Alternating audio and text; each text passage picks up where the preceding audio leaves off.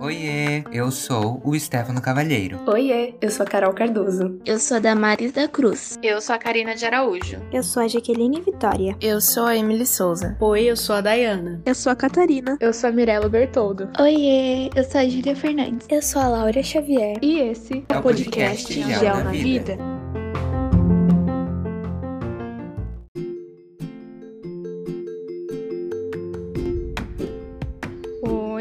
Eu sou a Mirella e quem vai gravar esse EP é a Laura. E esse é o episódio número 2 do nosso podcast Gel na Vida. Como você sabe, nosso projeto tem a participação de uma equipe composta por pessoas do FSP Campus Registro e da UFSCar Campus Sorocaba. A geografia é a ciência que nos ajuda a entender um pouco melhor o espaço geográfico e a vida humana que nele habita. Então, o que vocês acham de conhecer um pouco mais essa geografia múltipla? Vamos abrir essa reflexão com uma frase um tanto quanto impactante, porque a gente ama. Na luta constante entre a vida e a morte, os sujeitos produzem a sua própria geografia. Guimarães 2014. Hoje nós vamos conversar sobre geografia, uma geografia que pensa sobre a saúde e também sobre as doenças. Mas como isso é possível? Bom, Antes de mais nada, precisamos dizer que a história da saúde no Brasil anda de mãos dadas com a história de ocupação do território brasileiro.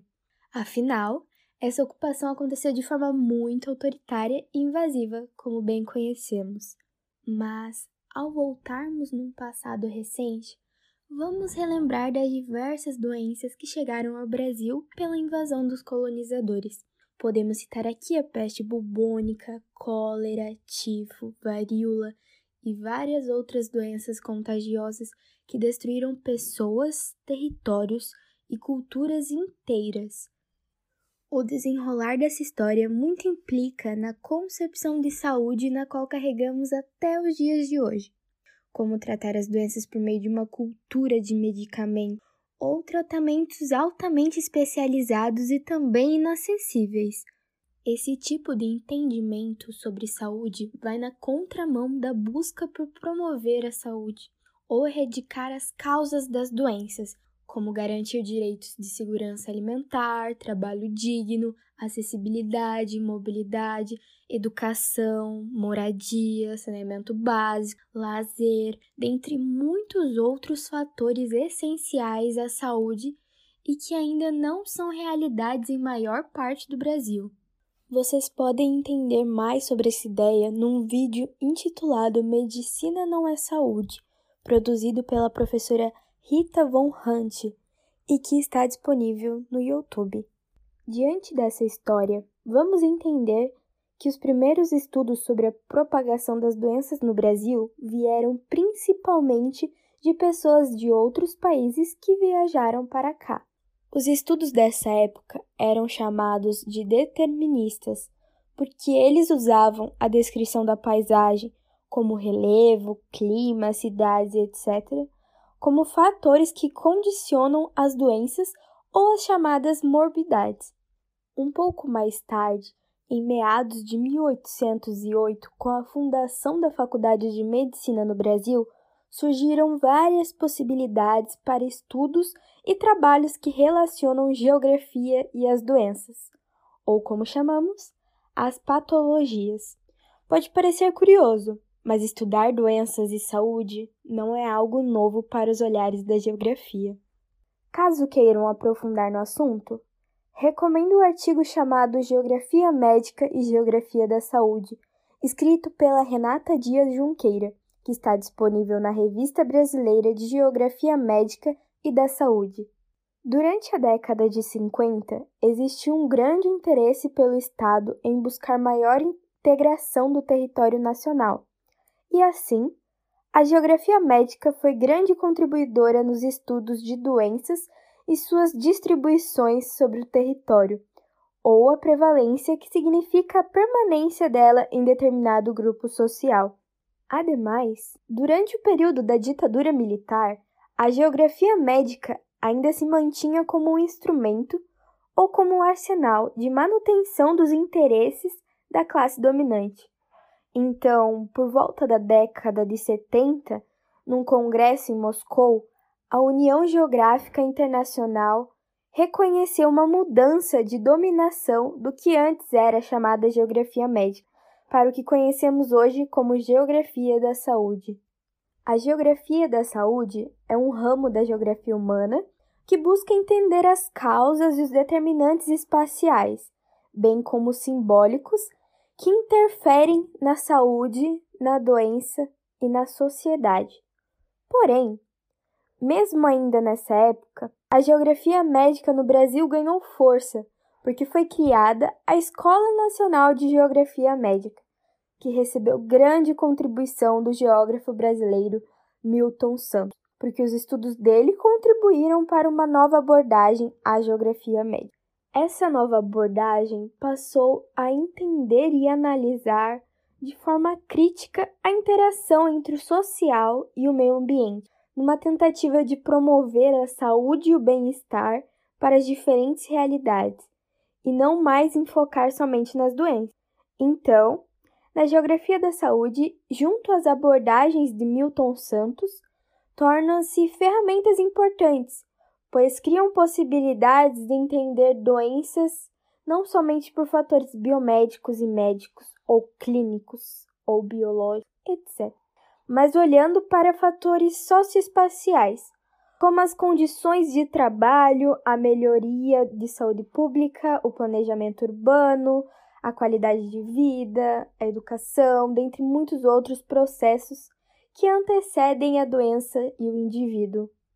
Nos dias atuais, numa geografia de saúde, temos a participação de geógrafas e geógrafos que se preocupam em pensar a relação entre geografia e saúde. Podemos citar novamente como exemplo o professor Milton Santos. Mesmo que ele não tenha sido estudioso em temas relacionados à saúde, muito contribuiu e ainda contribui para os estudos de saúde pública e coletiva no Brasil. O professor Milton, num artigo onde ele escreve em referência aos 100 anos da fundação Oswaldo Cruz, chamado Saúde e Ambiente no Processo de Desenvolvimento, nos convida a pensar saúde não somente como um ponto de vista técnico, mas também do ponto de vista filosófico. Interessante, não é? Na geografia contemporânea, temos inúmeros exemplos de estudiosos em geografia da saúde, como é o caso do grupo de trabalho, o GT da Saúde que foi criado há 30 anos e desde então vem promovendo reflexões dentro da Associação de Geógrafas e dos Geógrafos Brasileiros, a AGB, de Presidente Prudente, São Paulo. Esse grupo é composto por várias geógrafas e geógrafos do Brasil inteiro que trabalham e debatem diversos textos sobre temas relevantes e referentes à saúde. Vocês podem saber mais sobre esse grupo de trabalho numa nota chamada Resistir para Reexistir, que foi publicada no Caderno Prudentino de Geografia. Hoje, a geografia da saúde, ou melhor, das múltiplas saúde no Brasil, encontra-se mais relacionada aos processos contemporâneos de globalização, buscando compreender determinações desses fenômenos na qual entendemos hoje como saúde. Esses fenômenos são lidos como processos que antecedem os sujeitos, bem como a manutenção da doença, não somente no corpo, mas no espaço geográfico. Provavelmente, agora você já conseguiu perceber o quanto a geografia e a saúde estão intensamente ligadas.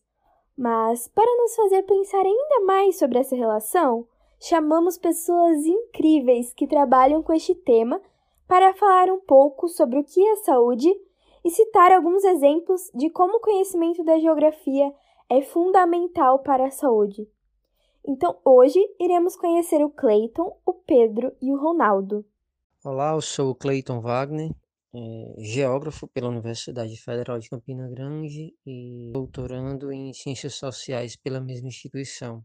É, o que eu compreendo é, sobre a geografia da saúde e o cotidiano é a possibilidade de trazer a geografia para o âmbito não apenas de estudar as doenças, mas também investigar a promoção da saúde. Se com Yves Lacoste a geografia é, serve em primeiro lugar para fazer a guerra, eu compreendo que as ferramentas e a abordagem teórico-metodológica da geografia da saúde pode também promover a vida, é, seja investigando é, correlações espaciais, territoriais sobre fenômenos é, vinculados a determinadas patologias ou percebendo na paisagem determinados elementos que promovam a saúde é, das pessoas. Olá, eu sou o Pedro, sou graduando em Geografia pela Universidade Federal Fluminense. Entendo a Geografia da Saúde relacionada à vida cotidiana como uma forma de compreensão das desigualdades sociais e uma forma de afirmação das territorialidades,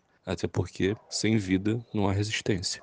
Olá, meu nome é Ronaldo, eu sou mestrando em Geografia pelo Fiscar Sorocaba e, e bom, para mim, a geografia da saúde se coloca como uma ferramenta de entendimento do nosso cotidiano, pois a saúde, a doença e a morte, elas fazem parte desse cotidiano profundamente, ainda mais nos dias atuais de, de pandemia e tal.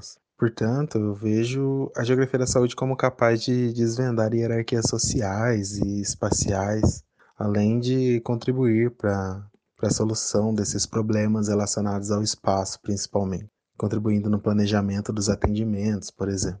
Além de que a geografia da saúde tem se proposto a analisar outras formas de construção da promoção de saúde, desenvolvida por movimentos sociais, por exemplo, é, juntamente com a constituição da saúde proporcionada a partir da identidade, de certa forma. Cito, por exemplo, o caso de pessoas negras, como eu, que ao se reconhecer como pessoas negras se vê em uma relação muito mais saudável com o próprio corpo e a partir daí se situa em um processo de promoção de saúde constituído na sua própria individualidade, vamos dizer assim. E então eu diria que a relação entre a geografia da saúde e o cotidiano é, é bem expansiva nós queremos agradecer as pessoas que gentilmente e voluntariamente gravaram para o nosso episódio e nos deram uma amostra do quanto a geografia e a saúde estão conectadas, e principalmente de como a geografia da saúde é importante. Resumidamente, nós vimos que uma das maiores preocupações sempre estão relacionadas com as condições de vida e existência humana. No entanto, juntamente com o pressuposto da globalização, sabemos que doenças não reconhecem fronteiras, e mais do que nunca, hoje sabemos como vírus e bactérias podem se proliferar tão rapidamente pelo globo, ou seja, manifestações coletivas de enfermidades e doenças que são estudadas dentro de conceitos como espaço e território pela geografia. A pandemia tem sido exemplo da relação entre geografia e saúde, se observarmos um dos mapas sobre o processo de expansão da Covid-19 no Brasil, podemos relacionar essa expansão à organização do território brasileiro, principalmente dos meios de transportes e da densidade demográfica. Além disso, podemos relacionar a expansão do número de casos e de óbitos no país à questão política, e principalmente ao discurso político que tem sido adotado pelo atual governo. Neste caso, é importante dizer que a geografia também se interessa em entender como as diferentes escalas de poder, ou o que chamamos no Brasil de entes federativos, municípios, estados e União, se articulam. A falta de capacidade de adotar um só discurso em torno da política pública de saúde é um dos problemas que estamos enfrentando ainda no nosso país. Os resultados de todos os problemas políticos vistos na pandemia contribuíram para a morte de mais de meio milhão de brasileiros. Para você ter noção de como esse número evoluiu rápido, no mês de maio de 2021, quando nós começamos a elaborar a primeira versão do roteiro do podcast, 450 mil pessoas haviam morrido. Menos de um mês depois, o número de pessoas mortas chegou a meio milhão. A gravidade é tanta que foi instaurada no Brasil a CPI da pandemia. O objetivo da CPI é investigar as responsabilidades sobre a falta de vacina no país e a indicação do uso de medicamentos que não possuem comprovação científica. Esse é um debate que inclui as verbas destinadas à saúde no país e as relações internacionais do Brasil com outros países. Essa é uma discussão muito importante, levando em conta a globalização. Afinal, o Brasil precisou da ajuda da Venezuela com oxigênio por conta do colapso que aconteceu em Manaus.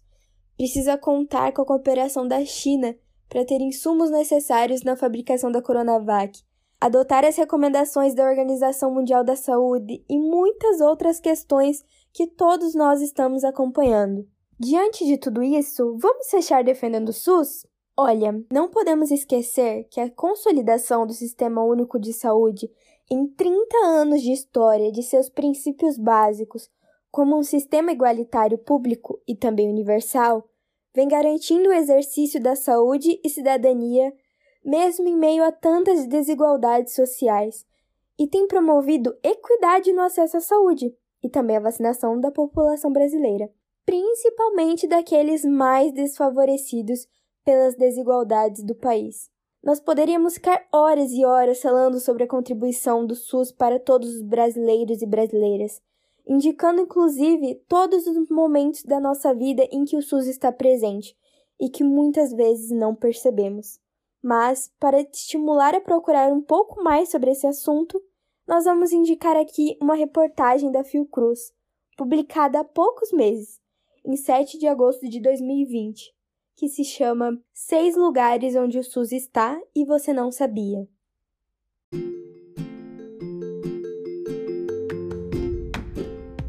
Chegamos ao fim do nosso episódio e eu quero agradecer a você do fundo do nosso coração que nos acompanhou até aqui. Se você não segue e quer mandar alguma crítica construtiva, sugestão, qualquer coisa, eu te convido a seguir nosso Insta, arroba geonavida, underline e FSP. Os nossos próximos episódios do podcast sairão às quartas e aos sábados às 6 horas. Eu espero ter você aqui novamente. Um beijo e fiquem bem!